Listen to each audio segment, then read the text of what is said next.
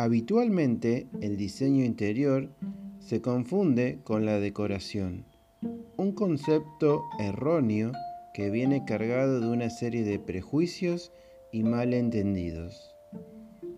La elección de revestimientos, colores y acabados es, de hecho, un aspecto importante del diseño de interiores, pero no es su única característica.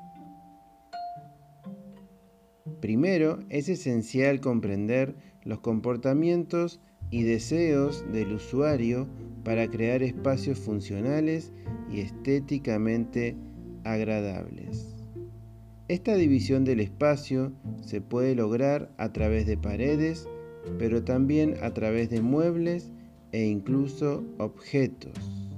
Al mismo tiempo, el diseño interior debe prestar atención a las condiciones de confort, térmicas, de iluminación o acústicas, y a la ergonomía que nos ayuda a dimensionar adecuadamente los muebles y objetos.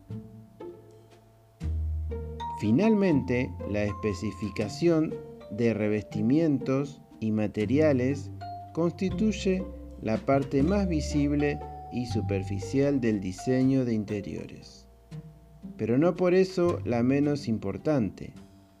Este toque final compone la cara del proyecto, transmitiendo la visión del diseñador, así como los deseos y necesidades de los usuarios.